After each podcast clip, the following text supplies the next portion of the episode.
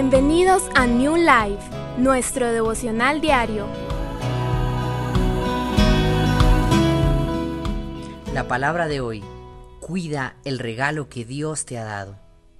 La lectura de esta mañana comienza con Proverbios 4 versos 20 al 23. Hijo mío, atiende a mis consejos. Escucha atentamente lo que te digo. No pierdas de vista mis palabras guárdalas muy adentro de tu corazón. Ellas dan vida a quienes las hallan, son la salud del cuerpo. Por sobre todas las cosas, cuida tu corazón, porque de él mana la vida. Si bien podríamos y deberíamos decir que el mayor regalo que Dios nos ha dado es la salvación y la vida eterna, la cual Dios consiguió para nosotros a través del sacrificio de su Hijo Jesucristo, también debemos ser conscientes de la responsabilidad que esto conlleva. Dios no quiere que vivamos desprotegidos, por eso Él nos da una orden y nos anima a ser conscientes y responsables con el tesoro que nos ha dado, el cual es nuestro corazón. Lo maravilloso de este pasaje es que Dios nos da la solución, la forma, la manera correcta a la pregunta que debe surgir, la cual es ¿cómo guardo mi corazón? Pues bien, el versículo 20 y 21 nos dan esa respuesta.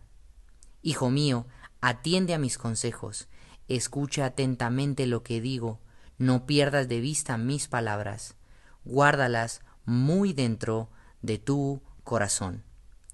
Primero, escuchar la voz de Dios cada mañana es la primera acción y responsabilidad que debemos de tener como verdaderos cristianos. Lo segundo es tener presente las palabras que Dios te ha hablado. Y por último, guardar esas palabras, lo que significa que no las puedes perder y mucho menos olvidar en medio de los afanes, problemas y adversidades a las cuales te enfrentarás. Porque es en las palabras que Dios te ha hablado, a través de la Biblia, que hallarás la sabiduría para superar y vencer todo lo que se te presente. Es en sus palabras que encontrarás el escudo que te protegerá, que guardará tu corazón de los dardos y ataques del diablo. El versículo 22 dice, ellas dan vida a quienes las hallan, son la salud del cuerpo.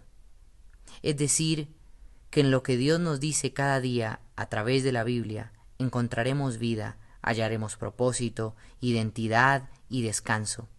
Este es el gran regalo y el gran tesoro, la bendición que tenemos si estamos dispuestos a buscar su palabra y obedecerle. Este fue el mensaje de hoy. Dale gracias a Dios por la palabra de esta mañana, medita en ella y dispón tu vida para practicarla y ser influencia para quienes te rodean.